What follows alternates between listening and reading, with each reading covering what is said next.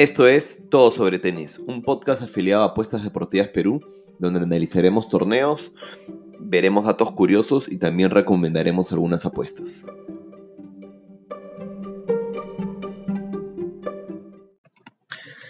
Hola, ¿qué tal familia? Estamos en otro capítulo de Todo sobre Tenis. Esta vez el capítulo demoró un poco, dado que decidimos la semana pasada no hacer eh, capítulos sobre el torneo de Adelaide y Auckland en Nueva Zelanda. ¿Por qué no? Porque usualmente estos torneos previos a los Grand Slams, como el que se viene ahorita, el Australian Open, obviamente, este, se dan demasiadas sorpresas.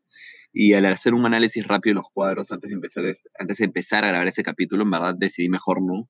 Sí me enfoqué mucho en, en, ver partidos. De hecho, hemos, tenido muy buenos resultados en las apuestas que compartimos esa semana.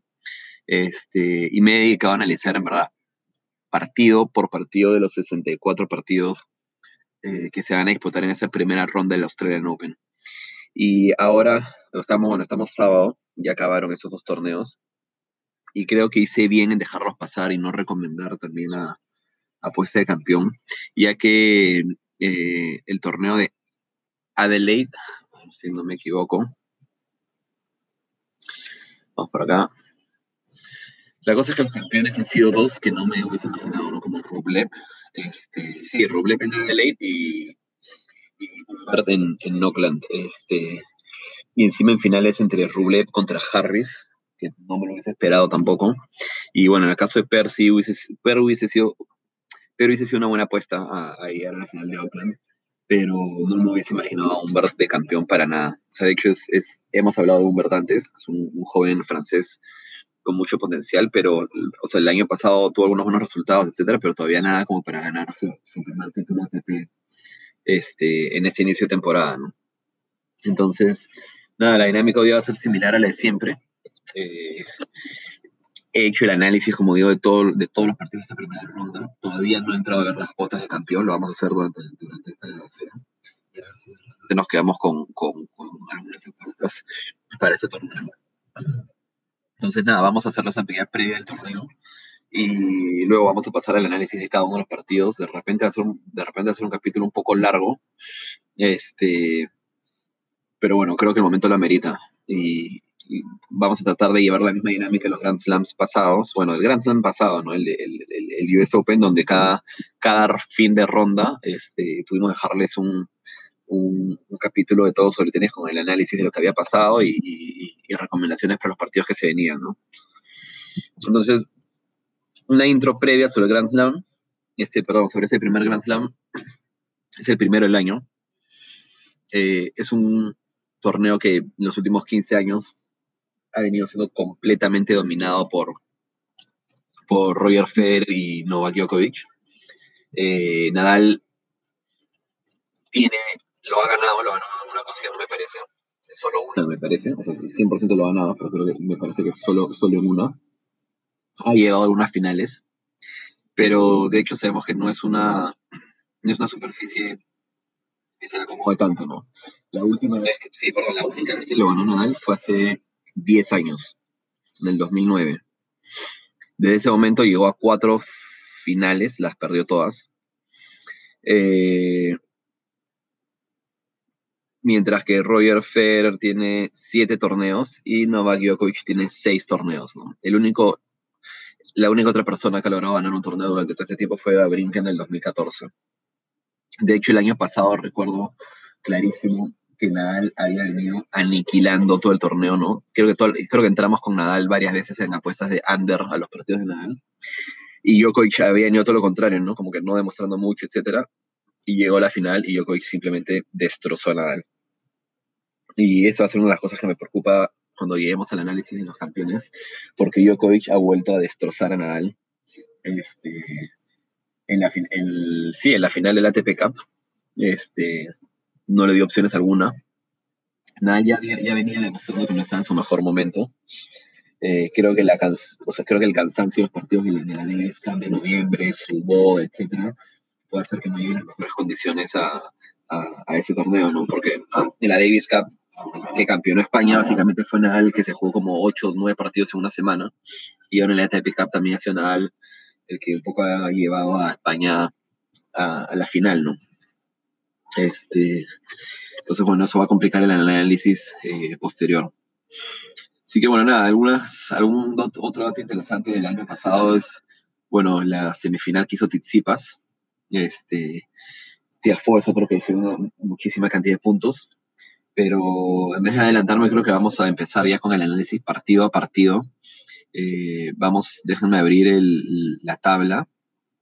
La tengo abierta por acá y vamos a ir desde, como siempre hacemos, desde el partido de más arriba este, hasta más abajo, ¿no?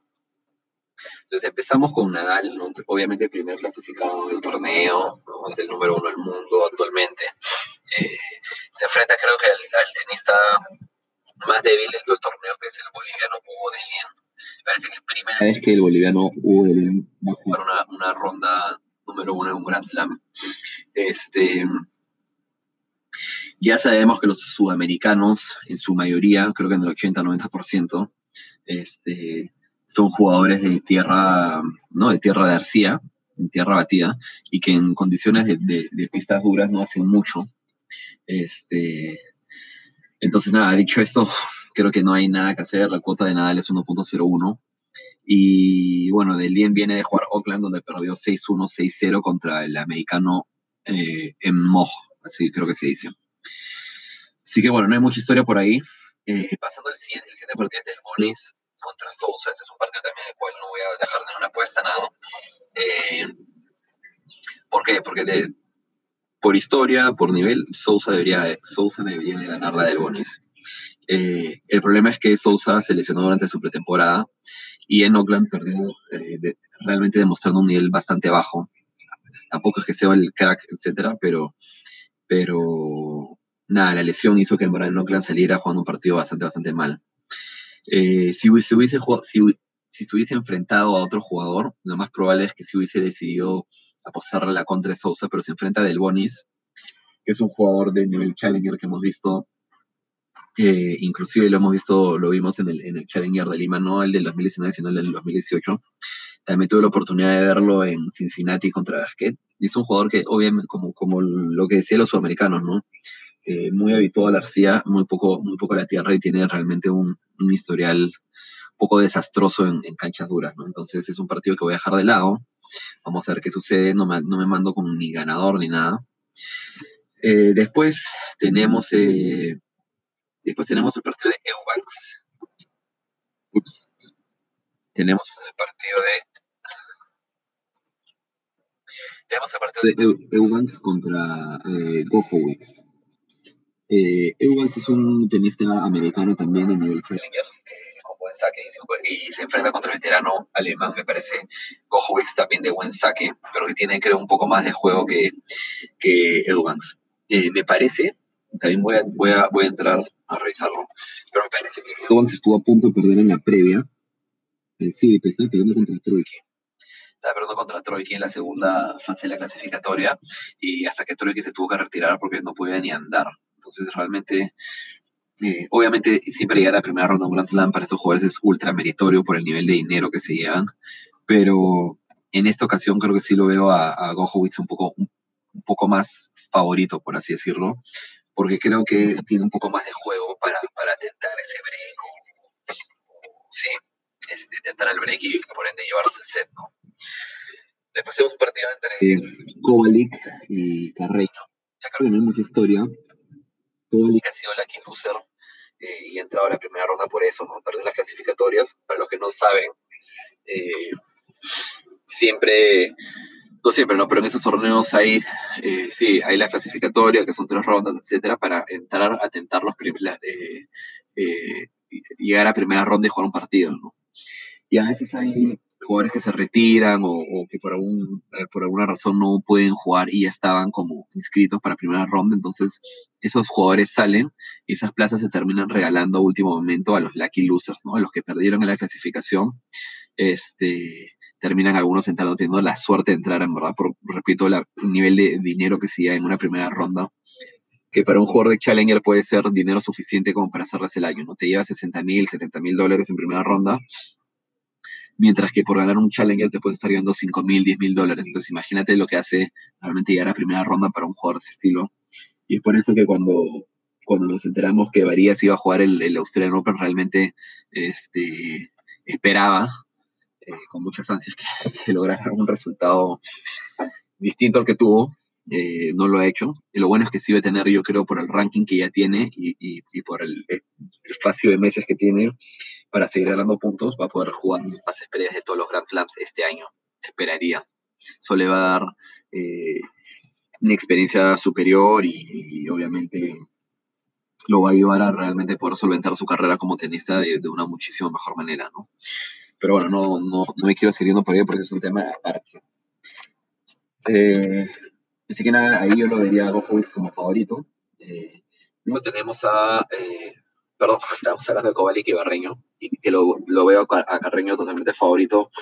Este, el siguiente partido es Kyrgios Soneo. Eh, creo que después de un 2019 en el que he tenido muchísimos problemas con la ATP, muchísimas peleas, muchísimos eh, discusiones con árbitros, eh, multas, eh, etcétera, y no tantos resultados positivos en nivel de títulos. Creo que recién este ATP Cup que se disputó en Australia lo hemos visto realmente centrado, realmente centrado en, el tenis. Obviamente estaba jugando en su país, había toda una química con, la audiencia y el público que, que, fueron a, alentarlos.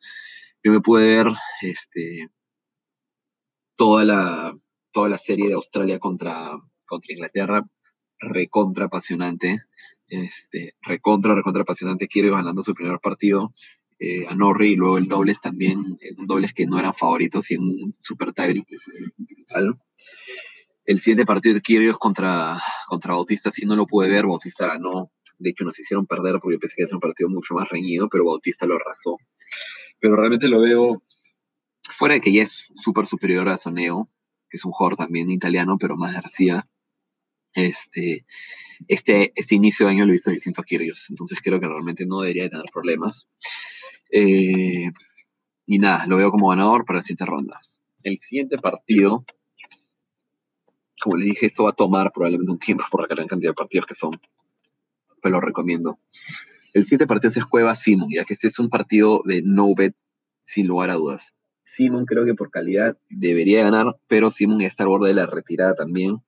No es un jugador que se, ha caracterizado por su físico y evidentemente ya la edad la que tiene, eh, menos aún. Ya vimos el año pasado, me parece que perdió contra Bolt en un partido de cinco sets, el cual Bolt iba 0-2 sets abajo. Simon estuvo a punto de ganar el tercer set, se fueron al tiebreak, me parece, lo perdió, y Bolt terminando la vuelta al partido, un partido en el que Bolt pagaba como 61 en ese momento. Y lo malo es que se enfrenta a Cuevas, ¿no? Eh, ex pareja de Lucho Orden en dobles, y ganó el Grand Slam en dobles con, con Luchito. Pero se enfrenta a Pablo Cuevas, que ha hecho el ridículo, creo, en esta TPK. De hecho, hay un video súper gracioso de la TPK. Eh, no recuerdo qué partido Cuevas es, pero que sale Cuevas como saltando, cómo se preparaba, gritando, etcétera, haciendo todo, haciendo todo un show para al final igual terminar perdiendo. Creo que fue contra Basilashvili, me parece, estoy seguro. Pero nada, este es un partido de no bet definitivamente y por el cual vemos a Kyrgios obviamente también llegando a, a la siguiente ronda, ¿no? Eh, luego tenemos un Uchiyama Imer. Eh, este es un partido en el que voy a entrar con Imer porque Uchiyama creo que es uno de los, típicos jugadores que va por la recogida de cheque, que va a ir por la recogida de cheque de lo que implica jugar un Grand Slam. Eh, se lesionó en la pretemporada y se vio obligado a renunciar a la ATP Cup y desde ese entonces no pudo jugar ni, ningún, ningún, encuentro hasta, hasta este torneo, ¿no? Mientras que Imer es un jugador de buena proyección, ha empezado con buenas sensaciones en Doha y Oakland, este, y, y nada, creo que, creo que si, si es que Uchiyama no hubiese estado lesionado, igual hubiese ido con Imer, entonces esto simplemente son mayores razones para hacerlo, ¿no? No tenemos un Kachanov contra Vileya, es un, español. Acá no hay historia, vamos a tener un Kachanov, sin dudarlo. Eh, me parece que Vileya ha entrado por la quali, eh, haciendo muy buenos partidos, pero ya estar acá me parece que es suficiente para él. A Kachanov, que también lo hizo súper bien en, en, el ATP Cup, simplemente teniendo una última derrota contra Lajovic que realmente nos sorprendió. Y realmente creo que fue el punto de inflexión para que Serbia tuviera oportunidades de campeonar el ATP Cup. Por si no, este, creo que eh, se hubiese decidido en ese partido de dobles entre Serbia y Rusia y hubiese sido muchísimo más reñido de, lo esperado. Luego tenemos un Monfils contra Lu. Este también es otro partido en el cual no hay, no hay mucha historia. Monfils, Monfils debería entrar este, sin problemas, ya, ya por calidad Monfils es súper superior, pero este jugador, Jensun Lu, eh, tiene como un año y medio fuera de las pistas y recién ha comentado que ha empezado a entrenar para este partido hace poco y que evidentemente no está al 100%. Pero bueno, viene por, por lo que implica y por lo que ya he mencionado muchas veces, lo que implica jugar eh, un Grand Slam, ¿no? Entonces seguimos. Luego tenemos a Karlovic contra Pospisil. Eh, Karlovic, creo que hemos hablado mucho de Karlovic. Karlovic es un jugador de como 40 años que vive de su saque, creo que ostenta los récords de saques por partido y cantidad de saques en su historia, etcétera ya también está casi al borde del retiro, ha venido jugando unos challengers, este, al final con él todos se deciden los tie breaks, mientras que está enfrentando un post que en algún momento apuntaba a top 10 en singles y, tanto en dobles también cuando juega con Sock, eh, que fue marginado mucho por lesiones, pero que ya está entrando de vuelta al circuito y el año pasado ya lo, ya lo vimos hacer una, una Copa Davis bastante positiva y ahora también este, en el torneo que jugó me parece que perdió contra eh, también perdió, déjame revisarlo. Oh, me parece que perdió contra Shapovalov, si no me equivoco. Pero no voy a entrar mucho a esto ya. Si decimos que Ivo tiene 40 años y este es un torneo de 5 sets, Pospisil no es el, jugador de mejor físico del mundo, pero debería igual eh, ganarle a Karlovic, ¿no? por lo ya mencionado.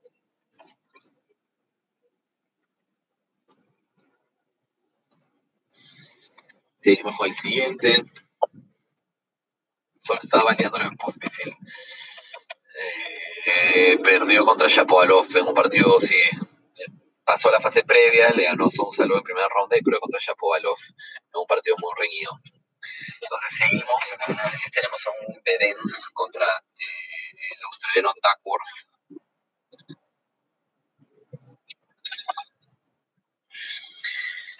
A ver, nada, Beden dejó buenas sensaciones eh, en su torneo de Doha, se plantó en cuartos de final eliminando a Bublik y a Imer. Eh, en Adelaide perdió contra Tommy Paul, que son las revelaciones del torneo, que son, ya vamos a hablar de él cuando le toque su partido, pero estaba muy pendiente de él en este inicio de torneo. Y se enfrenta al local, al Fernando Acor, que también empezó el año con lesión en la pretemporada. Este, sin embargo, lo hemos visto igual jugar en, en Adelaide, donde superó a Del Bonis y luego perdió contra Ojar Aliancin. Entonces, realmente es un partido este, creo que más reñido de lo que las cuotas indican y es un partido que voy a dejar pasar también para recomendar el campeón. Luego tenemos a Gulbis Aliasim. Eh, Gulbis ha pasado por la, por la clasificación. Gulbis es un ex top 10 o ex top 15 mundial. Eh, bionario, hijo de bionarios, ¿no? creo que es una de las personas más ricas de su país, de Latvia que se enfrenta a un Mohamed que ya sabemos eh, de su potencial, sabemos de lo, del futuro que le espera, etcétera, etcétera, porque finalizó el 2019 bastante mal y empezó también una Cup bastante pobre, que si Canadá lo hizo bien, lo hizo bien gracias a Shapovalov y no tanto a Aliación. Entonces realmente voy a ver las cuotas, pero creo que es un partido en el cual podríamos inclusive tentar algo a favor de Wolves, que se paga 5. El problema con Wolves es que es típico, es típico Fognini, ¿no? Típico loco que puede jugar increíble un partido y el siguiente desaparecer. Eh, que Wolves gana un set se paga un 80, así que es una apuesta que me gusta bastante. Y bueno, ya después veré si me decanto por, por recomendarla en los grupos. Luego tenemos un Fritz contra Griggs porque viene la clasificación, un tampoco voy a entrar porque Fritz ha empezado con cero garantía. Fritz debería de ganarlo. Eh, por calidad, etcétera. Pero no justifica que se pague a 1.20, considerando el mal inicio de año que ha tenido. Entonces es un partido que tenemos que dejar pasar. Eh, luego tenemos a Ivashka contra Anderson.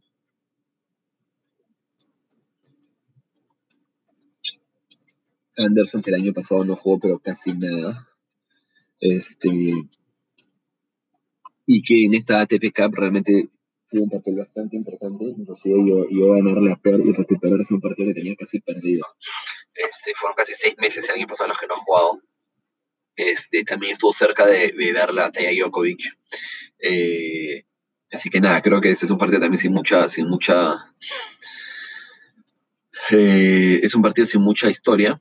Eh, después de la TPK pidan jugar esta exhibición que hacen en, en Kuyun, en Australia también, pero me parece que decidió no jugar por el tema de la contaminación que había en ese momento. Y bueno, nada, en, en Ivashka jugador nivel Challenger, así que realmente no vamos a entrar mucho en ese tema. Siguiente partido es Bolt contra Ramos. Es un partido también complicado. Eh, complicado porque Bolt es un jugador ultra nivel Challenger, pero que en su país obviamente lo da todo. Está acostumbrado a los cinco está acostumbrado al calor, etc, etc. Y se enfrenta a Ramos, que es un jugador también de, de, pistas más lentas y que no le favorecen nada jugar en pistas rápidas. Es cierto que la cancha de Australia ha venido siendo más lenta con el paso del tiempo, pero igual es un partido que prefiero dejar de lado, este, considerando la, enorme cantidad de breaks que se vio Ramos en, en, en, Oakland hace poco. ¿no? Luego tenemos a Tien Manarino. Tien no logrado nunca buenos resultados en Australia, pero también se decía mucho que Tien no era un jugador de pista dura y realmente ha callado todas las bocas con respecto a ese, a ese tema el año pasado, teniendo sus resultados más importantes en cancha, en cancha dura, ¿no? Este, se enfrenta a Manarino, que es un habitual guía del circuito, siempre es un jugador complicado, pero que mí me, bueno, otra cosa que tiene es que no lo hizo muy bien el ATPK, pero yo, yo personalmente voy a confiar en él para este partido, no sé si para campeón nada por el estilo, pero sí para ese partido. Luego tenemos a, a Medvedev contra Tiafo. Tiafo lo hizo, eh, recuerdo, voy a verificar, Tiafo Australian Open 2019. Eh, en cuartos de final Tiafo.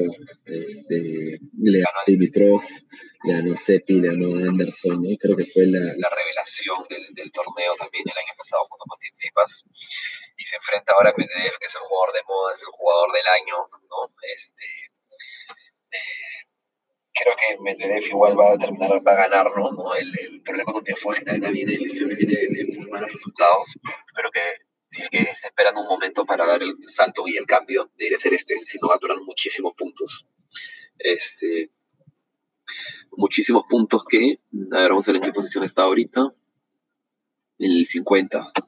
No creo que lo alejen del top 100 todavía, pero sí eh, lo van a fastidiar, ¿no? El siguiente partido es Kopfer contra Martínez. Kopfer, sorprendió en el, en el US Open por llegar a octavos de final, creo. Este, y se enfrenta a Pedro Martínez, que fue quien eliminó a, a, Varías. Eh, yo creo que Pedro podría, podría seguir dando la sorpresa en ese momento eh, y llegar a una segunda ronda de, de, de Grand Slam. Coffer se paga unos 44 contra Martínez, que se paga casi 3. Un partido en el cual igual recomiendo no entrar, porque para qué arriesgar nuestro dinero eh, en vano.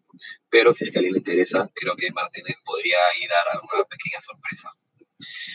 Después tenemos a Munar contra Hugo Gastón. Hugo Gastón es un niño eh, francés, me parece, que sí está como por el 250 y se enfrenta a Munar español, tampoco la hace bien este tipo de canchas. Pero la única razón por, por la que Gastón está en este torneo es por una wildcard que recibió, ¿no? Leí el otro día que la Federación Australiana y la Francesa han hecho un, han hecho unos convenios como para, para sortearse entre ellos un par de wildcards para su Grand para que en el Australia puedan jugar algunos franceses que realmente no hubiesen tenido la oportunidad de otra manera. Y sí, obviamente se han dado Gastón. Me imagino que es por mérito y por la fe que le tienen a Gastón en el futuro. Eh, y lo mismo van a hacer con el French Open, donde van a dar algunas wildcards a, a jugadores australianos. Cuando, y cuando digo algunas, creo que es uno o dos, no, no más que eso no va, no, no va a ser, evidentemente.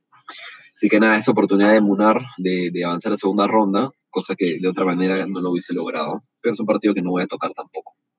Inclusive me la jugaría porque Gastón de la sorpresa, pero repito, no vale la pena arriesgar nuestro dinero. Continuando, tenemos a Popirin contra Songa. Eh, Songa viene de perder contra Kepmanovic en, en, Doha, ¿no? Estaba lesionado, se lesionó y terminó perdiendo el partido. Y Popirin, jugador australiano que el año pasado nos dio algunas buenas victorias, que viene mostrando mucha progresión, pero que ha empezado el año bastante mal. Entonces es un partido que también no vale la pena, eh, no vale la pena complicarnos, considerando que hay 64 partidos, no tenemos que apostar en todo. El siguiente Wow, falta un montón todavía. Eh, el siguiente es Isner Monteiro. Isner, si bien llegó, me parece, semis, eh, ahora ese torneo en Oakland, me parece, yo vi un partido y medio más o menos, lo vi contra Sandler y lo vi un poquito contra Humber, que lo ha venido haciendo bastante mal, está, está obviamente apalancándose su servicio, este, está obviamente apalancándose su servicio, pero el resto está siendo realmente nulo, y en cambio se enfrenta a Montero, que es un jugador nivel Challenger, que de hecho Varías le ganó en algún torneo a finales de año y luego Montero le ganó en Lima Varías, es un jugador brasileño también de, de, pista dura, perdón, de pista de arcía, pero que lo ha venido, mostró realmente lo hizo bastante bien ante Per, casi le gana a en Oakland. Creo que podría también este, jugármela por algún tipo de apuesta, así como, ups, perdón por el sonido, podría jugármela paga 3.20 Montero, podría jugármela por un tipo de apuestas como que ganará un set, se paga unos 44, pero podría ser una buena opción, considerando que se van a ir probablemente muchos tiebreaks. Este. Luego tenemos a Tavilo, chileno, contra Galán Riveros, que es colombiano. Eh, creo que para los dos ya es, justo, justo lo mencionaba esto hace poco, eh, lo dan a Galán como favorito, yo también creo que sí, a 1.50, pero yo creo que para los dos, o para el que gane el partido, o termine ganando el partido, es en verdad el momento, pero va a ser el momento más increíble de sus carreras, porque son jugadores de nivel challenger, este, son jugadores de pista García.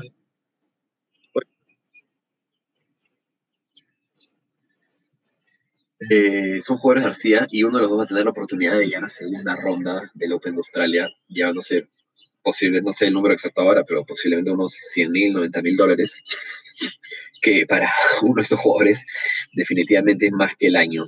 Este, entonces, este es un partido que tampoco tocaría, en verdad, bien por Chile y bien por Colombia de haber plantado jugadores eh, en esta ronda. Me apena que Perú todavía no esté en ese momento, ¿no? Porque Chile está con Garín y Tabilo. Eh, hubiese estado Harry también, pero que bueno, Harry ha sufrido este percance eh, donde supuestamente dicen que ha, dado positivo en un test antidoping.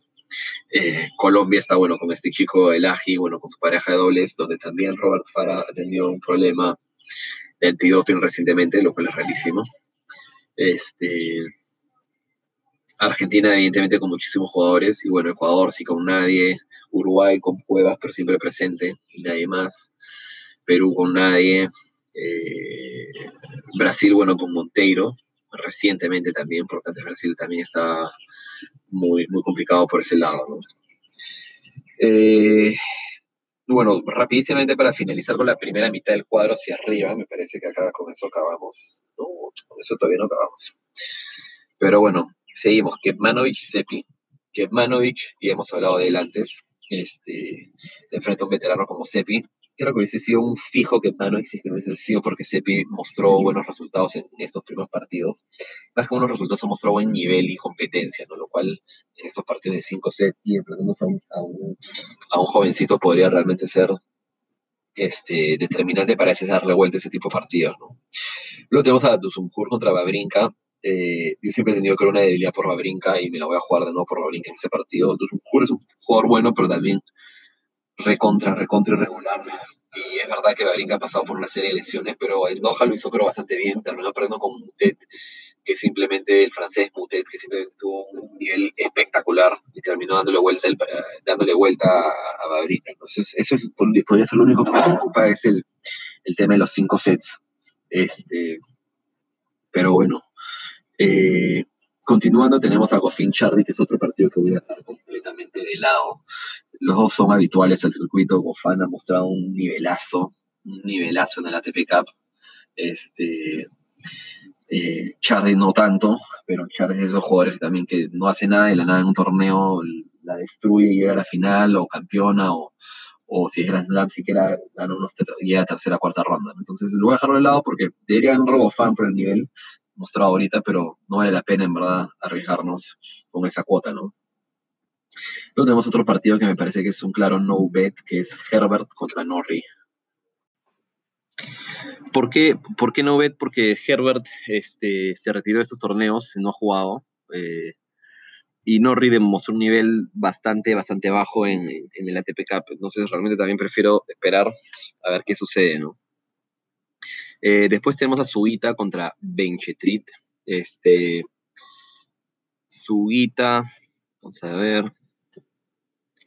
Nada, Sugita ha empezado bastante bien. Eh, llegó a la final del Challenger de Numea. Es un jugador de nivel Challenger. Suele tener buenos resultados en, en, los Challengers y por eso que puede jugar en los Grand Slams. Este, pero a nivel de ATP no, no ha hecho mucho, en verdad. Este, y bueno, le toca contra Benchetrit que también es un jugador Challenger of Future inclusive. Este,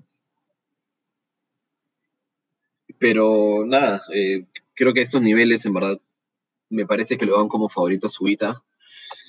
Déjenme. Me parece que lo dan como favorito a Subita, pero es un, es un claro partido también en el cual el, el, el, rival, que en, teoría, que en teoría es menor, podría dar la sorpresa. ¿no? Si es a 3, no lo descartaría para nada. Este, así que nada, lo vamos a dejar. Lo tenemos a O'Connell, Rublev. Eh, O'Connell es un, es un buen jugador. Eh, me parece que también estuvo lesionado, pero ha venido obteniendo muy buenos resultados. Ya está a 116, está por entrar eh, al top 100, ¿no? Después de mucho tiempo. creo que hizo un muy buen final de, de, de, temporada americana, a nivel Challenger, obviamente. Este, y ahora se enfrenta a Rublev, que es la revelación, creo, del 2020, donde ha ganado los, a ver, 1, 2, 3, 4, 5, 6, 7, 8. Claro, los 8 partidos que ha jugado este año, los 4 partidos de Doha y los 4 partidos de Adelaide, los ha ganado. Evidentemente esto lo ha hecho ganar 500 puntos. Eh, creo que es más de lo que hubiese ganado de repente en el Australian Open. Pero el problema es que va a llegar destruido el Australian Open. ¿no? Yo, yo, inclusive no hubiese apostado con él por él, perdón, este, en este torneo reciente este, de Adelaide, porque dije, pucha, ya ganó, ya ganó Doha, ¿para qué se va a matar en Adelaide? Que, se vaya a Australia y, y, intente darle un mejor en Australia, ¿no? Este, pero bueno, creo que tomó otra decisión. Al menos en, en o sea, en este primer partido lo veo favorito, en el segundo, en el caso de contra Subita o también. Y ya en, en 16 de final, donde posiblemente se enfrentando a Gofana, ahí sí que la cosa va a estar un poco más dura, ¿no? Pero bueno, después tenemos a Basilashvili contra Kwon Sung. Este es otro partido, creo, no wet, no a mi parecer. Basilashvili siempre tiene unas dudas enormes. Encima dicen que está siendo investigado por, por, partidos. Eh, evidentemente, pues si habláramos solo a nivel tenístico, Basilashvili debería, es muchísimo mejor. Este, pero bueno, nada, vamos a dejarlo. Sobre Cubo no vamos a hablar mucho, porque creo que el partido depende, depende de lo que decida hacer Basilashvili, ¿no? Luego tenemos a Verdasco.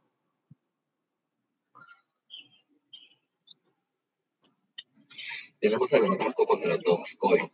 Donskoy es un ruso también muy habitual del circuito Challenger y del, y del circuito oscuro, por así decirlo. Este, acá la gran duda es el estado físico de Verdasco empezó bien, ¿verdad? Con Doha, alcanzando los cuartos de final, pero ahí tuvo problemas eh, en la rodilla, me parece que lo obligaron a renunciar del ATP de Adelaide. Así que bueno, ahora no sabemos si es que va a saltar bien o va a saltar mal, etcétera. Y bueno, y ahora entrado, se enfrenta a Don que entró como lucky loser después de caer eliminado en la fase previa, Entonces, creo que la cuota de verdad no da para nada y más con estas incertidumbres que tenemos, Luego tenemos a Ruth contra Geramisov. Ruth fue una las fue una de las revelaciones de la ATP Cup haciendo un torneazo, llevando a, su país, Noruega, a ganar eh, alguna serie, cosas que hubiésemos pensado imposible, ¿no? de ganar en Estados Unidos. Y se enfrenta a Garamisov, que es un habitual del circuito Challenger y que es un habitual en las pistas indoor rápidas, ¿no? bastante rápidas en indoor. Entonces creo que eso no le, no le favorece mucho y no, no veo que Ruth debería pasar sin problemas. Eh, seguimos, creo que ya estamos por la mitad, ¿no? Son 64 partidos, así que espero que no se aburran y se queden con nosotros en, todo lo que durará este, este, este, capítulo. Pero bueno, tenemos a Zverev Chichinato, y la cuota de Zverev tampoco va para nada, creo que está por el 1.03. Sabemos que Zverev es un crack, pero también sabemos que Zverev el año pasado ha sido un torneo nefasto para él, un año, perdón, nefasto para él. Eh, parece por lo que puede leer que tiene algunos problemas personales con la familia, con la novia, que de repente lo tiene un poco ahí distraído. y que no lo ha dejado eh, dar el 100%, dar el 100 de sí en este, eh, en este año que acaba de terminar, ¿no? De Chinato no vamos a hablar, es un jugador que hizo un muy buen año y que luego siempre ha sido bien ligado al tema del tamaño de partido, entonces no vale ni la pena entrar ahí. Eh, Berretini se enfrenta a Harris, que es una wildcard también del torneo, me parece que es local. Berretini, es que parece mucho que Berretini terminó número 8 del mundo el año pasado, no me lo hubiese creído, pero ni de bromas. Este, bueno, sin embargo lo hizo. Eh, eh, acabó el tramo final del año lesionado, así que vamos a ver cómo empieza, pero con que esté al 50% de su level, creo que no debería tener problemas para eliminar a Harris. Luego seguimos con Sandgren eh, contra Trungeliti. Creo que esta es una cuota de la de Sandgren para combinar. Lo vimos en la plan. No increíble, pero bien. Eh, perdió con Isner, pero a un buen nivel, y se enfrenta a un Trungeliti que, que, viene de la fase previa, así clasificó, pero que lo ha hecho al límite, en partidos a tres sets, salvando muchísimos breakpoints, re, eh, remontando, o sea, lo ha hecho así, pero ya milagroso. Creo que ya la, suerte se le debería acabar en un partido a cinco sets, donde en verdad el que gana, eh, pues, aparte de ser el mejor, es el que más resistencia física también tiene. Eh, luego tenemos un Carvalles eh, Beranskis, es un partido, si hablamos solo a nivel, creo que Beranskis debería de ganar.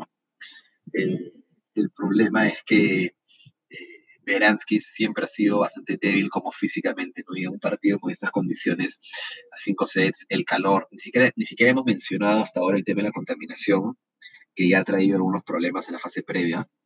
Este, y se enfrenta a un Carvalles que es todo lo contrario, es un terrícola, eh, de García, luchador, batallador, etcétera. Creo que de, repente Caballos podría dar la sorpresa también. Luego tenemos a Querry contra Coric, es un partido también en el cual no vamos a tocar. Eh, Querry y Coric, este, eh, lo, han hecho, lo han hecho bastante mal en este inicio de, ah, perdón, en este inicio de año. Coric empezó mal también, perdón, terminó mal el año pasado, así que no me da ninguna señal de, ninguna señal de mejoría y Quarry, simplemente lo ha hecho fatal también en lo que ha jugado este año. Entonces es un partido que no vamos a tocar. Eh, por otro lado tenemos a Pela, este, lo veo bastante, bastante favorito, se enfrenta a un Smith que es como puesto 300 creo y es más doblista que singles pero que ganó uno de los torneos previos eh, de la gira australiana que, ofreció un Grand Slam, pero, ofreció una wild card para ese torneo. Así que nada, Pela realmente, eh, mis respetos para un Pela que el año pasado, no voy a decir que no era nadie, pero que no estaba ni cerca de lo que ha logrado hoy en día, ser puesto 25 del mundo. Este, así que felicitaciones a Pela. Eh, luego seguimos, tenemos a Watt contra Barrer. Eh, me parece que, déjenme, yo tenía algo apuntado sobre esta Watt, porque creo que es una de las personas a las cuales le voy a apuntar. Acá está. Una de las personas a las cuales le voy a apostar en contra. De, Barrer, si sabemos, es más creo que apostamos por él el año pasado. Este, también jugó el Challenger, ha hecho algunos torneos ATPs, porque es francés y en Francia hay múltiples torneos. Este, pero nada, Zafot ha sido una de las revelaciones de la fase previa. Es un tenista limitado. Nunca creo había logrado superar una fase previa con éxito, pero acá lo ha hecho con tres victorias y sin perder un set. Este, así que nada, yo creo que ya a llegar acá es increíble para él, etcétera, la plata, pero sí creo que Barrer estaba un paso por encima. Este, viene a superar las fases previas de Doha y Adelaide. Eh, y creo que no deberían tener ningún problema con, con Safuat, ¿no? Realmente creo que sería un, shock que el resultado sea distinto. Mm, ya nos deben faltar que unos 20 partidos, por lo menos. Eh, vamos con Thompson contra Bublik, ¿no? Bublik es un, tenista al todo nada, ¿no? Al, al ace, al ganador. Eh, puede hacer 50 aces como puede hacer 30 doble faltas en ese partido y se enfrenta al australiano Thompson. Entonces, eh, yo creo que a 5 sets lo veo a Thompson un poco favorito por, por el simple hecho de, de la concentración por el simple hecho de que le puede llegar a dar vuelta a algo Este, mientras que Bublik tiene que mantener ese nivel de locura tanto tiempo. ¿no? El problema con Thompson es que no, no gana un partido desde noviembre, creo, octubre, por ahí. Este, y bueno, y perdió contra Ramos también, que es un jugador muy, muy débil ahora en Adelaide, ¿no? Siguiente partido es Opelka Fognini. Este, Fognini hizo lo que sabe hacer, ¿no? Ir a recoger cheques, pasearse cuando no le da la gana hacerlo, ¿no? En el ATP Cup demostró ya, este, no le interesaba estar mucho ahí. Es, cierto que su hija acaba de nacer eh, a finales del 2019, pero bueno, fue el ATP Cup, perdió todos sus partidos, creo, y ahí quedó. Y, y luego en, no sé qué, qué fue lo que jugó, y luego en Oakland, eh, pero contra López también nos aprovechamos nosotros de esa apuesta, porque teníamos a López con handicap. Este, y luego tenemos un Opelka que también ha acabado bastante mal. Eh, en la Davis Cup no ganó nada. Eh, y ahora en Adelaide jugó contra Cuevas, perdiendo contra Cuevas. Este, lo cual es un resultado bastante loco. Vamos a dejarlo de lado ese partido también. Bueno, Shapovalov, Fuxovic, creo que es uno de los partidos más fijos. Fuxovic está completamente en teoría lesionado, múltiples lesiones. Shapovalov lo hizo increíble en el ATP Cup, casi le gana a Novak Djokovic, así que ahí no hay mucha historia. Luego tenemos a Sinner contra Purcell. Eh, Sinner es este joven italiano que hemos hablado de 18 años, que ya está consolidado, creo, el top 100 al menos. Yo creo que no falta mucho, está 80, mira, yo, pero yo creo que no falta mucho para que llegue al, top 30, top 40 y se enfrenta a Purcell que eh, pasó la fase previa, entonces creo que tampoco vamos a entrar con mucha historia. Eh, luego tenemos a Dimitrov contra Lontero, ¿no? Eh, Dimitrov el año pasado lo hizo también terriblemente mal, creo que sus mejores resultados fueron en Australia justamente y en, el US Open. Este, que se enfrenta a un londero que es totalmente de tierra batida, que el año pasado, bueno, ganó torneo ganó el torneo de Argentina, creo. Y que a raíz de eso ganó la suficiente cantidad de puntos como para ir a jugar más torneos ATP, que lo ha venido haciendo, y creo que también mientras más torneos ATP juegas, también, también a, a, a, enfrentar a mejores jugadores. Eh, eso no quiere decir que, que, en pistas duras sea un jugador. Creo que Dimitrov, por más que mal que lo haga, debería de ganar al Londero. Luego tenemos a Tommy Paul contra Mayer. Tommy Paul era una de las eternas promesas del tenis americano, pero al que las lesiones destrozaron por mucho tiempo. La semana pasada, sin embargo, Adelaide sí ha tenido, creo, una de las mejores actuaciones de su carrera hasta ahora. El nivel fue altísimo y perdió por muy escasos detalles. Este, y se enfrenta a un Mayer con la misma historia de Londero y muchos de los que hemos hablado, que son sudamericanos, de, de Arcía, etc. Este, el único problema con Paul es este tema de las lesiones y que ya viene una serie de partidos medio importante, pero creo que Paul igual debería de ganar. Tampoco es que tenga tres o cuatro semanas jugando cinco partidos semanales. Continuando, ya no voy a decir los últimos porque todavía veo que me queda un montón por, por contarles. De hecho, Novak nos dio un rojito austriaco en el ATP Cup se enfrenta a Hurkax polaco, que además todo lo contrario, hizo una super ATP Cup y hizo también un muy buen torneo, este, perdón que no me acuerdo los nombres porque al final he seguido partidos, este, en, en Oakland, perdón, donde perdió contra Per en tres sets, ¿no? Este, pero nada, en, en, el ATP Cup lo hizo súper bien, le ganó a Tiem, le ganó a Koric, le ganó a Schwartzman, ¿no? ganó sus tres partidos del ATP Cup. Eh, en Oakland le ganó a Soneo, le ganó a Imer, le ganó a López y recién perdió en semis. Entonces, nada, creo que Hurkax debería igual mantenerse, eh, mantener la superioridad contra un Nova que ha ganado sus tres partidos de la fase previa eh, bastante cómodo, que le ganó a, Brown, a Dustin, Brown, creo que se llama, Joranskis y Moría, sin, sudar prácticamente, ¿no? Luego tenemos a Milman Humbert. Eh, Humbert ha dado la sorpresa ayer ganando la PER en la final de Oakland en un partido que para mi, a mi parecer PER mereció un poco más pero también sabemos que Pérez es un Fognini, es un Wolvis, ¿no? Es de esos locos que, que es realmente entretenido mirar, realmente entretenido mirar, repito. Este, tiene una calidad enorme, se pelea, hace show, hace puntazos, sus partidos son de vuelta, le quiebran, los recupera, ¿no? Es súper, súper interesante. Este, entonces, eso por un lado. Eh,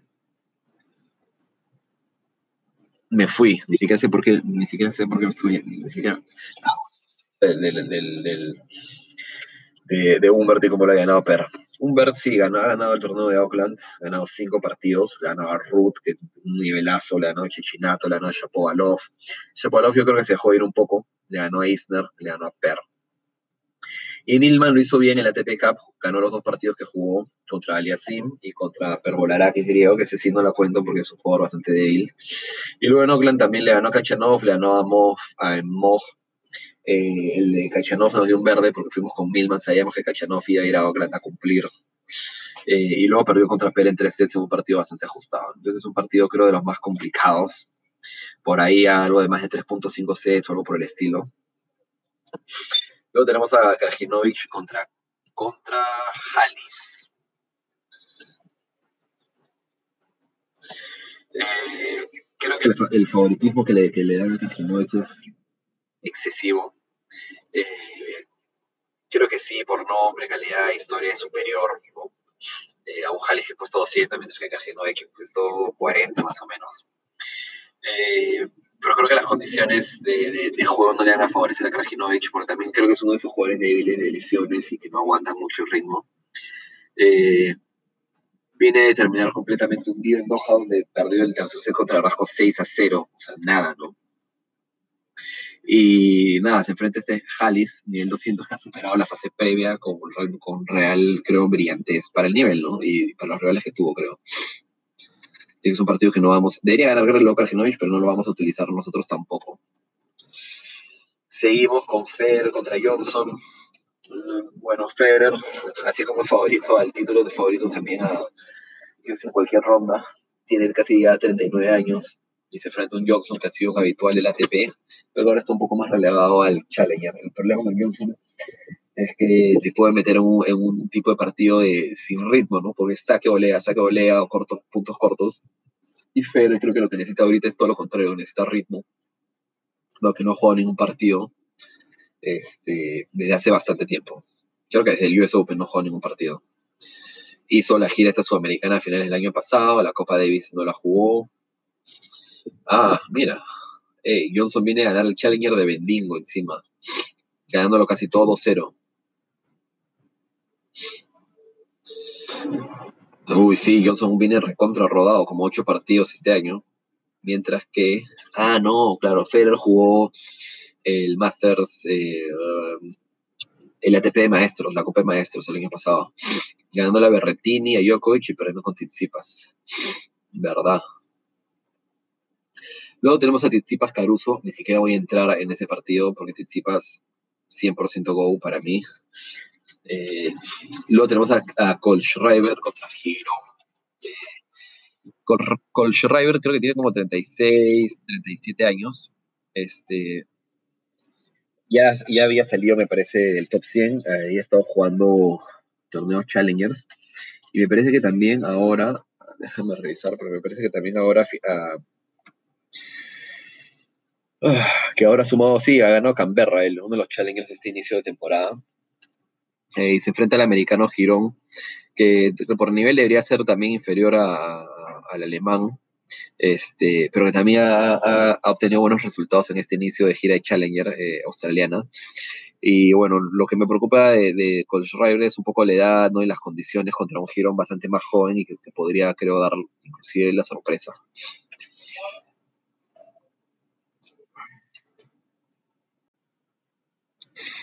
Bueno, continuando, ya nos faltan como creo que 10 partidos. Tenemos a Garín contra Travaglia, este, Travaglia italiano, también García y todo eso que ya les he venido contando y repitiendo un montón, pero ha, hecho buenos resultados eh, recientemente en, Challenger, me parece que fue el que perdió contra Johnson en el Challenger de Bendingo.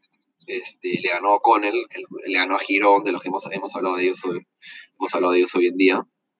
Y en la ATP Cup le ganó a Fritz y le ganó a Durazovic. Y perdió contra Kachanov, así que lo veo bastante, bastante bien. Y se enfrenta a un Garín que de todo lo contrario, ¿no? Perdió todos sus partidos de la ATP Cup y perdió contra Harris en Adelaide. Entonces creo que acá podría haber, podría haber una buena opción para Travaglia, y eso. Bueno, ya las cosas están más parejas de lo, esperado. Un partido creo para cualquiera. Eh, Girón y Rival ya habíamos hablado de ellos. El siguiente partido es Raonic Albot. Acá tampoco voy a entrar mucho detalle. Albot jugó la PPK y lo perdió todo. Jugó lesionado, pero jugó para que su país no terminara de hacer el ridículo de ese torneo, pues no había ningún otro jugador. Y se enfrenta a un Raonic que sí viene de lesión, como el año pasado, etcétera, pero ya este, empezó a jugar este año y dice, y ya he visto en una de las entrevistas que está bastante, bastante mejor. Creo que no debería tener ningún problema con Albot. Eh, después tenemos a Per contra Esteve.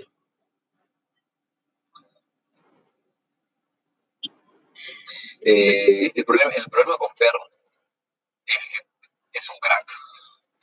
Eh, ya vamos a hablar de él hace poquito cuando empezamos a hablar que se ha metido un torneazo Oakland que todo, todo lo ha llevado tres sets y en todos los partidos ha dado el máximo, el máximo posible. Este, entonces, en verdad, hay que ver eh, el estado en el que llega y eso es lo que voy a analizar después cuando deje las apuestas eh, del BID. Eh, si es que juega mañana lunes, o sea, lunes de Australia, domingo de, acá de Perú, o si juega martes, etcétera, porque por ahí que puede tener algunos días de descanso. Y bueno, el otro es que de Auckland a Australia no es como que sean dos horitas, ¿no? Entonces, ni menos a Melbourne. Entonces, eso, ese también es un desgaste adicional. Eh, el ATP Cup también Per lo hizo súper bien. lo único negativo de Per, creo, en la ATP Cup fue esa derrota contra Anderson cuando lo tenía totalmente ganado, ¿no? Y bueno, se enfrenta a Esteve, que está con ranking protegido después de una lesión y que jugó al Challenger de Numea, donde alcanzó las semifinales. Entonces creo que por ahí Esteve podría dar algo de batalla. Es un partido que no vamos a tocar. Igual creo que nunca es conveniente apostar por Per a cuotas de favorito, ¿no? Luego tenemos un Silic contra Mutet. Silic es otro que viene dando, dejando mucho que desear. Y se enfrenta a Mutet, revelación en Doha, llegando a la final contra Poblev. Este, yo creo que si Mutet no hubiese tenido ese resultado en Doha, probablemente la cuota de Phillips en vez de 1.50 sería 1.10 y Mutet en vez de 2.60 sería 4, 4.50. Creo que es una buena opción también para jugar de repente con Mutet, eh, ya las condiciones en las que viene Phillips. Luego tenemos a Andújar en Mog, que es un partido complicado también. Andújar que no ha tenido nunca en su vida buenos resultados en esta zona. De las 10 veces que ha venido a Australia, apenas ha ganado dos partidos en el jugador eh, final. sin embargo, creo que esto que le dije que la pista cada vez es más lenta le beneficia a jugadores como Andújar. Y si bien ha perdido en primera cita de Doha, en primera ronda de Doha y de Oakland, creo que los ha perdido dando batalla y no realmente como diciendo que acá el cheque y, ya está, ¿no? Y bueno, nada, se enfrenta a, este estadounidense en Moj que debería, su arma más fuerte es creo el, el, el saque, ¿no? Entonces vamos a ver qué sucede por ahí. Luego tenemos a López contra Bautista. López creo que ya hizo suficiente en Auckland. También era un jugador al borde de la retirada y que creo que ya se hubiese retirado si es que el año pasado no hubiese ganado eh, ese torneo de, en Inglaterra que ganó. El que ganó en singles y en dobles con Murray. Y eh, la Copa Davis eh, con España también el año pasado. Entonces creo que Bautista ha sido uno de los mejores jugadores con un rendimiento espectacular es verdad que por ser el segundo español se enfrenta siempre el segundo del otro país, pero eso no le quita mérito el nivelazo que ha mostrado. Este, y bueno, viene a ganar también la, la, la, la Copa Davis el año pasado, igual que. Yo creo que eh, Bautista podría ser uno de los tapaditos eh, de este torneo, eh, llegando realmente lejos. Más adelante, tenemos a Schwartzman contra Harris. Este es el Harris que ha perdido ahorita contra Rublev. Eh, en la final de Adelaide. Yo creo que también es otro jugador que ya lo dio todo eh, y que no debería tener muchas chances contra un Schwartzman, que si bien no no ha demostrado el mejor nivel en la ATP Cup, si es un jugador puesto 14 del mundo, así que eso lo hice todo, este, en el cual creo que podemos confiar para este primer partido siquiera. ¿no? Y estamos entrando a los últimos 4, 6, 7 partidos. Creo que 7 partidos. Tenemos a Gombos contra Davidovich Fokina. Voy a ser rápido, creo que Gombos puede dar la sorpresa acá. Ha pasado la fase ha pasado la fase de qualis muy muy bien y se enfrenta a un Davidovich Fokina que ya lo hemos visto varias veces retirarse por cansancio, por acalambre, eh, por temas de este estilo. Entonces creo que en estas condiciones Gombos podría dar la sorpresa. Luego tenemos un Polmans que recibe una wildcard por ser local contra Kukushkin, que creo que Kukushkin tiene el nivel. Polmans es bien, un jugador bien livianito. Eh, y si Kushkin no tiene ningún problema, debería ganarlo sin problemas. Eh, ahora sí, los últimos cinco. Eh, tenemos a Evans contra McDonald. Evans ha sido una de las revelaciones de este inicio de año. Evans siempre fue un jugador interesante de ver por el estilo, el estilo de juego que tiene. siempre hace tirazos, winners, cortadas, etc. etc. De frente al americano McDonald's, creo que Evans no debería tener problema. Luego tenemos a Nishioka contra De Geer, que es un partido de no bet, porque De Geer eh, es terrícola, arcía, ¿no? de tierra batida eh, se enfrenta un Nishoka que por calidad y por la superficie debería ganar. El problema es que Nishoka ha acabado medio lesionado y no sabemos el estado en el que llega. Luego también tenemos a Edmund contra Lajovic, eh, el cual creo que este es el típico caso en el que siempre eh, sobrevaloran a Edmund y Lajovic, eh, después de ese partidazo en el que le ganó a Kachanov, creo que si es que llega con esa moral y ese level, podría ser la sorpresa, se paga 2.30. Eh, finalizando, tenemos a un hito contra Gunes Barán. Este partido también es interesante porque Gunes Barán ha dicho que estaba lesionado, quedó eliminado en la quali, ha entrado como lucky loser, quedó eliminado por Gulbis, eh, y se enfrenta a, un hito que no es ninguna garantía, eh, pero ya el hecho que Gunes Barán esté lesionado, he leído textualmente que ha dicho, estoy lesionado, me duele la muñeca, pero es un gran slam y tengo que dar el todo por el todo en un gran slam así que no me puedo quejar de jugar ese tipo de torneos. Entonces creo que la cuota 2.62 de hito podría ser interesante considerando que se juega 5 sets también. Y finalizando, este, el partido número 64, eh, tenemos a Struff contra Djokovic. Creo que es el partido más complicado que le pudo haber tocado a Djokovic para, para, para una primera ronda o uno de los más, o uno de los más complicados. Eh, si bien ha ganado la TP Cup, yo leo cosas que dicen que Jokic ha demostrado un nivel superlativo y creo que no ha sido tanto así. En el caso contra Nadal, en verdad Nadal un poco el que estaba abajo. Y contra Shapovalov, en verdad sí, el nivel fue alto, pero Shapovalov lo puso contra las cuerdas. Y, le di carencias a Djokovic que no lo hice visto en otro momento, ¿no? Igual creo que Djokovic es Djokovic, lo hemos visto miles de veces ir de menos a más. Eh, Struff tampoco es que sea el mejor jugador del mundo ¿no? en este inicio de año. El ATP Cup lo hizo bien, le ganó a Eliasim, le ganó a Pervolarakis en Grecia, que creo que todo el mundo le ganaba. Perdió contra Kyrgios y luego en Adelaide perdió contra Volt. Eso es lo que me sorprende, contra Volt. Este, así que nada, creo que igual Djokovic debería ganarlo. Después de analizar los 64 partidos, espero que les ayude esta información para que tomen sus decisiones. Voy a eh, pasar al análisis de campeones y tipo, no vamos a, no vamos a ver cuarto por cuarto, ¿no? octavo por octavo, porque es, un montón de info, pero sí, igual vamos a recomendarles el campeón este, con un análisis no tan completo como yo no vamos a ir cuadro por cuadro a ver quién llega y quién debería estar octavos y semis, etcétera, pero sí vamos igual a hacer el análisis de campeón del torneo. Bueno, así que nada, vamos ya, vamos con, el análisis de, del torneo final ya para terminar el podcast después de más de una hora este, de contenido. Eh, yo les, les, había dicho que, los, que lo iba a subir el miércoles, creo, pero eran tantos partidos que me tomó obviamente bastante más tiempo encontrar info de casi cada uno de los jugadores eh, de los que hemos conversado ahora. Entonces, nada, yendo a las cuotas, tenemos a Djokovic como favorito a 2.20, luego tenemos a Nadal a 5, tenemos a Medvedev a 8.5, tenemos a Federer a 11 y tenemos a Tsitsipas a 13. Evidentemente Nadal y Djokovic están en, lados opuestos del cuadro, así que solamente se podrían encontrar eh, en la final, ¿no? Eh, en el lado del cuadro de Nadal me parece que cae eh, Medvedev, ¿no? Como número 4, y en el lado de Djokovic me parecería que cae Federer. Vamos a buscarlo. Fed. Sí, en el de Djokovic cae Federer. A ver. Sí, de acuerdo. Y el otro que me interesa mucho saber de qué lado del cuadro está es Tizipas, que tendría una primera ronda sencilla con Caruso, una segunda ronda sencilla con River, una tercera ronda sencilla con Raonic o Garín. En cuartos de final se podría estar enfrentando a Bautista como jugador más problemático en octavos de final y en cuartos.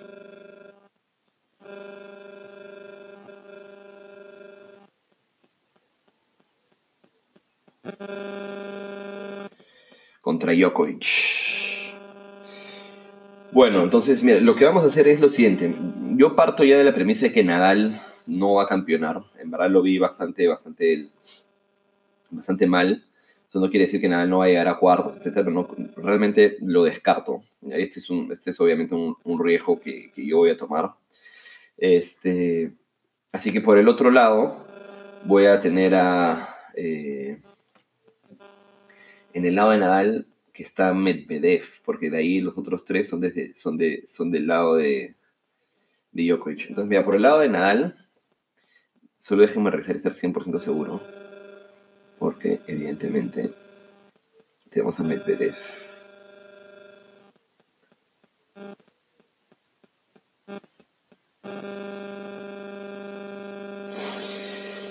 Desde de Nadal vamos a ir con solamente eh, Medvedev, ¿ya? Y Medvedev en un B365, que es donde he venido haciendo las apuestas de campeón desde que empezamos eh, con el podcast y creo que vamos casi siete campeones seguidos, cosa que me parece impresionante.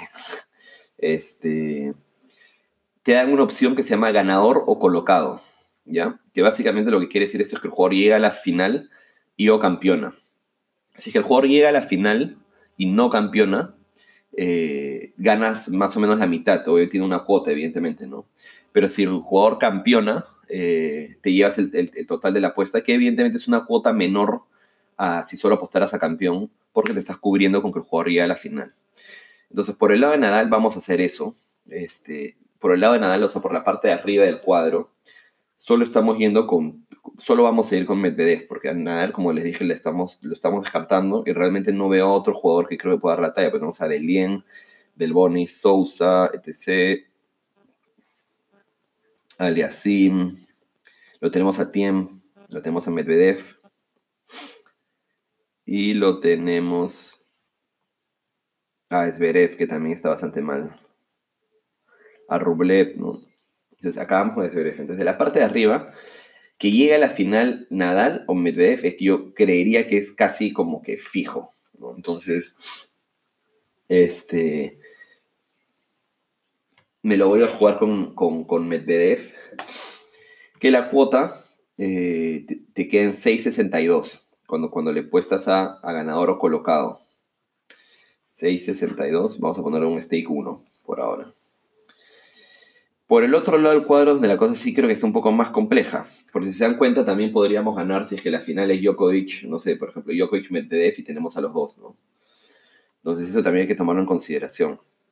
Pero por la parte de abajo del cuadro es donde sí tenemos la cosa un poco más compleja. Eh, tendríamos una hipotética semifinal de Federer-Djokovic y un Tizipas que se tendría que enfrentar en cuartos de final a Djokovic. No lo veo descabellado, ¿no? Pero vamos a ir con Tizipas, llega a la final con un stake, la cuota se cae a, a ver, vamos a ver. La cuota de, de Tizipas llega a la fin, o sea, ganador o colocado, como se llama, se paga 10. Tizipas a cuota 10. Y vamos a ir con un stake 0.5 nomás a esa apuesta. ¿Ya? Porque este es el más difícil. Tendría que en cuartos de final ganar eh, y ahí ganar eh, unas semis complicadísimas. ¿no? Entonces tendría dos partidos, tendría contra, contra y contra Federer, lo cual está bastante complejo. Lo puedo hacer, ya lo hizo, de hecho, ya lo hizo en la Copa de Maestros y confío bastante en Tsitsipas. En Tsitsipas no me estoy quedando con su rendimiento de la TP Cup porque, bueno, jugaba con Grecia y básicamente era él eh, y nada más. Entonces tenemos una cuota y media. Al otro que vamos a ir este, con opciones es a Federer. Federer en ganador o colocado se paga 8.50. Entonces vamos a ir también con una unidad, creo. Y luego el evidente favorito, ¿ya? A mí me causa cosa, Djokovic, en este torneo particularmente. Ese evidente favorito lo, es el que más lo ha ganado pues, recientemente, es el que mejor llega, acaba de ganar la TPK, pero también creo que eso, eso le supone cierto cansancio, le supone cierto desgaste. Este, ese torneo es largo y Djokovic suele ir de más a menos, como hemos hablado muchas veces. Pero igual es el favorito y con él no nos vamos a, arriesgar al, ganador o colocado porque lo estamos haciendo con el resto. Entonces, eh, en el caso de que él llegue a la final, se estaría enfrentando con un Medvedev al otro lado, que creo que ya nos debería de dar eh, ganancias. Aparte que el ganador o colocado de Djokovic eh, hace que la apuesta descienda a una cuota de 1.90, lo cual es bastante, bastante, bastante mala, creería yo. Entonces con Djokovic vamos a ir, Djokovic está cuota 2.20 y vamos a ir con 2.5 unidades por ahora. Vamos a hacer la mate.